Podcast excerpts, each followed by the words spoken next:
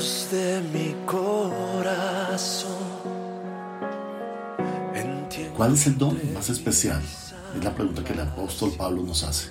Tal vez tú tengas muchos dones, pero ¿será tu don más especial que el de los demás? Primera de Corintios 14, en una progresión magistral, Pablo nos está diciendo que esta iglesia, la iglesia de Corinto, debería aprender a ser madura. ¿Qué tanto implica para nosotros el ser maduros, aplicar los dones espirituales? Primera de Corintios 14, ahora nos va a hablar de las lenguas y la profecía. Bienvenidos a un capítulo más de Devoción Ríos, un programa hecho especialmente para tener adoración, alabanza, oración y lo más importante también, la comunicación del el Evangelio a todas las naciones. Bienvenidos. Devoción Ríos, un tiempo de meditación en la palabra para edificar tu alma.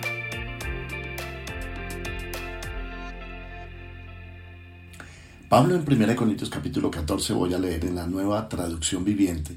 Empieza el capítulo 14 diciendo que el amor sea su meta más alta. Paremos un momento allí. Todos los dones son importantes, pero si se hacen sin amar al Señor y sin amar al prójimo, no tiene sentido. El amor debe ser la meta más alta en un ministro del Evangelio. Si tú eres un pastor, un líder, un maestro, un maestro de niños, si eres un diácono, una persona que sirve en la iglesia, haz todo por amor. Nunca lo hagas para sobresalir, nunca lo hagas por orgullo, nunca lo hagas por altivez, por sentirte más importante que los demás, pero que el amor sea tu meta más alta. Pablo dice, pero también deberían desear las capacidades espirituales que da el Espíritu, sobre todo la capacidad de profetizar. Pues si alguien tiene la capacidad de hablar en lenguas, le hablará solo a Dios, dado que la gente no podrá entenderle. Hablará por el poder del Espíritu, pero no todo o todo será un misterio. En cambio, el que profetiza fortalece a otro, los anima y los consuela. La persona que habla en lengua se fortalece a sí misma, pero el que dice una palabra de profecía fortalece a toda la iglesia. Vamos a ver, Pablo habla de dos dones en particular que están descritos aquí y dedica todo un capítulo para hablar acerca del don de lenguas y el don de profecía. El Señor dice que iba a derramar eh, el Espíritu Santo sobre toda la iglesia. En Joel capítulo 2, versículo 28, derramaré de mi espíritu sobre toda carne. Y luego añade, y vuestros hijos y vuestras hijas soñarán sueños, y vuestros jóvenes verán visiones. Y está hablando acerca de un derramar del Espíritu Santo. Esa ha sido nuestra oración como pastores. Anhelamos que nuestras iglesias anden en el poder y en la fortaleza que da el Espíritu Santo. Pero para hacerlo necesitas ser una persona de oración, una persona comprometida en descubrir los dones espirituales que tú tienes. Será importante que en estos días de cuarentena dediques un capítulo aparte en, en, lo agitado de tu vida para saber cuáles son los dones que Dios quiere que tú pongas en acción. Pero nos habla del don de lenguas. Entonces, hablemos del don de lenguas. Esa palabra significa que el que habla en lenguas habla a Dios y habla misterios. Más adelante en este capítulo el apóstol Pablo nos va a instruir y nos va a decir que el que habla en lenguas está hablando en idiomas extraños. Nota el versículo 21, dice, en las escrituras está escrito, hablaré a mi propio pueblo en idiomas extraños y mediante labios de extranjeros, pero aún así no me escucharán, dice el Señor.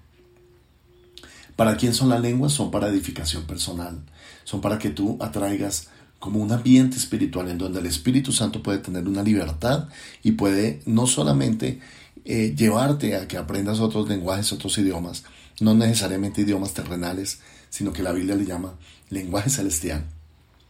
No todo el mundo va a entender ese lenguaje, solamente Dios. Porque así como en el, capítulo 2 de Hechos de los Apóstoles, dice que cuando fue derramado el Espíritu Santo sobre los 120 discípulos que estaban reunidos, en el lugar eh, alto, en ese momento ellos recibieron la capacidad de hablar en otras lenguas.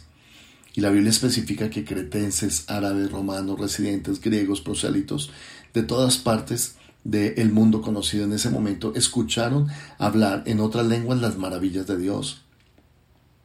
Ellos se, maravillaron cuando escucharon este lenguaje, porque sabían que aquellos judíos que difícilmente habían tenido un grado escolar, estaban hablando en idiomas que no eran conocidos por ellos. ¿Cómo pudieron ellos hablar en idiomas, en lenguajes, en tierras, de tierras que nunca habían estado, en naciones que nunca habían conocido? Por el Espíritu Santo.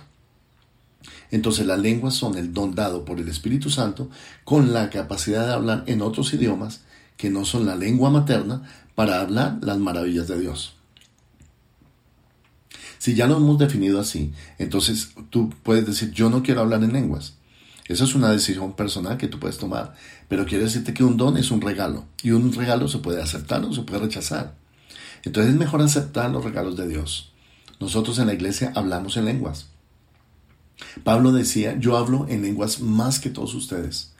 Y al, hablar de don de hablar en lenguas, estaba mostrando que su espíritu estaba creciendo tanto que él podía dejarse llevar e influenciar por el espíritu para hablar en idiomas desconocidos, resaltando las maravillas de Dios. Entonces las lenguas son un lenguaje espiritual, las lenguas son un lenguaje de adoración, las lenguas acompañadas con el don de interpretación de lenguas equivale a la profecía. Y ahora entremos en el terreno de la profecía. Dice el versículo 24, pero si todos ustedes están profetizando y los incrédulos o la gente que no entiende esas cosas entran a su reunión, serán convencidos de pecado y juzgados por lo que ustedes dicen. Al escuchar sus pensamientos secretos quedarán al descubierto, caerán de rodillas y adorarán a Dios declarando, en verdad Dios está aquí entre ustedes. La profecía es una combinación de dos dones, el don de ciencias, el don de interpretación o de sabiduría, y también el don de predicación. Podríamos hablar que la profecía es predicación hablada, claro que sí, por el Espíritu Santo pero tiene un componente importante porque los profetas fueron llamados profetas porque eran capaces de anunciar lo que venía. No, no es comparable con, con adivinar el futuro, pero ellos eran capaces de anunciar los eventos futuros. En el libro de Apocalipsis encontramos toda una serie de eventos futuros que van a ocurrir posteriormente que nos muestran el final de, de todos los tiempos. Tú puedes decidir creerlo o no creerlo. Pero los cristianos habitualmente creemos y abrazamos la profecía como el método de Dios para anunciar lo que viene, pero especialmente que tiene tres componentes muy importantes. Los acabamos de mencionar. Dice, en cambio, el que profetiza hace tres cosas. En el versículo 3, fortalece a otros, los anima y los consuela. En la Reina Valera dice que este don de profecía es para edificación, consolación y exhortación. Vamos a ver las tres. Lo primero, edificación. Una profecía nunca va a destruir a la persona, siempre la va a animar, la va a edificar, le va a comunicar algo que la haga crecer, un crecimiento espiritual. Ninguna profecía está dada para generar temor, para acobardar a la persona o para destruirla. Una profecía tiene que ser para edificarla. Número dos, exhortación. La exhortación es poner ánimo en una persona. Es el equivalente de lo que un maestro podría hacer con su, con su discípulo o con su estudiante para animarlo a aprender. También puede corregir una situación o un camino que está equivocado a través de la sabiduría y del consejo sabio. Entonces entendemos que la exhortación no es regañar a la persona. Para aquellos que están acostumbrados a regañar en las iglesias, quiero decirte que es una interpretación equivocada de este don. El don de exhortación es más estimular, a seguir al Señor, estimular a tener un cambio de conducta a través de la sabiduría de la palabra del Señor. La profecía tiene que lograr esto también. Y número tres, dice que tiene que consolar, tiene que traer consuelo sobre una persona que está abatida. Y me gusta esto porque la predicación, el anuncio de la palabra de Dios, el querigma, el queruso, que es el misterio de la predicación, también logra el mismo efecto. Y es traer consuelo en los hermanos de la iglesia. Cuando entra una persona, ahora que estamos leyendo, a la iglesia y ve que hay, hay una predicación, hay una profecía también, hay un anuncio de los eventos por venir, hay un ánimo, hay una exhortación, es decir, un cambio de conducta, un llamado al arrepentimiento. Y dice, al escuchar esos pensamientos, entonces sus propios pensamientos secretos quedarán al descubierto y caerá de rodillas y adorará a Dios declarando, en verdad Dios está aquí entre ustedes. O sea que el propósito de todos los dones es mostrar a Dios. Y en particular dice que cuando hay una persona que no conoce a Cristo y nos encuentra predicando de esta manera, de una manera inteligente, de una manera concreta y de una manera clara, nos dice que se arrepentirá y buscará a Dios. Que tu don, que tu predicación, que tu profecía, que tu don de lenguas, que tu interpretación de lenguas, que tu don de milagros, de fe, de administración, de lo que sea, sirva para que los demás sean exhortados, edificados y consolados. Versículo 26 dice, ahora bien mis hermanos, hagamos un resumen. Cuando se reúnan, uno de ustedes cantará. Me gusta que los jóvenes canten, pero toda la iglesia debe aprender a cantar. Esfuérzate por cantar, así no cantes, canta al Señor, porque eso es profecía también, eso es palabra cantada. Otro enseñará. Esfuérzate por conocer cómo enseñar a otro la palabra del Señor. Otro contará alguna revelación especial que Dios le haya dado. Puede ser mediante un sueño, Dios habla a través de los sueños. Vamos a abrir un estudio bíblico semanal eh, eh, con el, primer estudio del despacho del pastor, del escritorio del pastor, se llama Cómo oír la voz de Dios. Y yo quiero que estés atento para que puedas entrar en ese estudio bíblico y hacerlo de manera secuencial cada semana, edificando tu vida. Cómo oír la voz de Dios. Entonces dice que alguno contará la revelación especial que Dios le haya dado. Otro hablará en lenguas, pero otro, dice, lo interpretará, lo que dice. Y qué interesante es que cuando alguien en la iglesia habla en lenguas, haya otro que tenga el don de interpretación de lenguas. El que interpreta las lenguas es como un intérprete normal. Escucha en otro idioma y traduce para que nosotros podamos entender lo que el otro está diciendo. Pablo dice, el que habla en lenguas, habla Dios. Y me gusta eso porque las lenguas no son para los hombres, son para Dios. Mira esto, en el versículo 28 dice, pero si no hay nadie presente que pueda interpretar, ellos deberán guardar silencio en la reunión de la iglesia y hablar en lenguas a Dios en forma privada. O sea que las lenguas no era para toda la iglesia, las lenguas era para qué? Para la edificación de la iglesia cuando alguien más tenía el don de poderlas interpretar. Versículo 29 dice que dos o tres personas profeticen y que los demás evalúan lo que se dice. Cada vez que recibas una profecía tienes que discernir o evaluar lo que se está diciendo. Tienes que saber si cumple con los tres requisitos. Esto me edifica, esto me consuela, esto me, me, me conforta y esto me exhorta. Tienes que cumplir con esos requisitos. Y solamente tres puedan profetizar en la iglesia. ¿Para qué? Ahora dice Pablo en versículo 32, Recuerden que la gente que profetiza está en control de su espíritu y puede turnarse con otros. Pues Dios no es Dios de desorden, sino de paz, como en todas las reuniones del pueblo santo de Dios. Y aquí está implícito una exhortación, congrégate hermano, congrégate, congrégate en tu iglesia. En este momento lo estamos haciendo de manera virtual. Tú puedes buscarnos, Iglesia Cristiana, Ríos de Alabanza, por Facebook Live o por YouTube y vas a encontrar los mensajes y la predicación en el culto de la iglesia porque es importante seguirse congregando para alimentar el espíritu y la paz de Dios en tu propio corazón.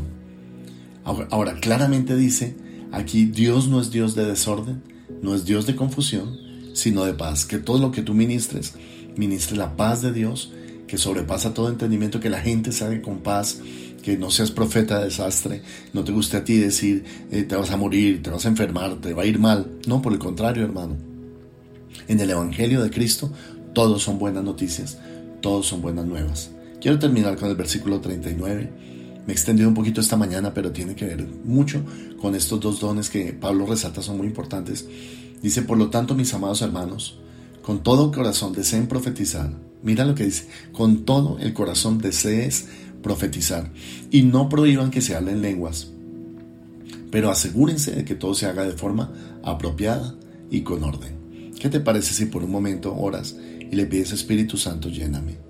Espíritu Santo, te pedimos esta mañana, al escuchar estas alabanzas, al entrar en esta atmósfera del Espíritu, te pedimos que nos llenes nuevamente, como los cristianos en Pentecostés, que nos satures del el alimento espiritual, que nos llenes de dones espirituales, sobre todo profecía y lenguas, pero que la motivación sea el amor. Hoy quiero predicar a aquellas personas y orar por aquellas personas que no conocen a Cristo. Y te pido, Señor, que los lleves a los pies de Jesús y que ellos también formen parte de la iglesia. Dice que cuando ellos lleguen a una iglesia y encuentren que se está predicando correcta palabra, que hay una profecía correcta, ellos van a caer de rodillas y van a decir, ciertamente Dios está en este lugar. Te pido que esto sea una realidad en la vida de la iglesia, en el nombre poderoso de Jesús. Amén y amén. Como siempre, antes de despedirme, comparte este capítulo con todos tus contactos y no dejes de tener tu devoción, ríos de alabanza.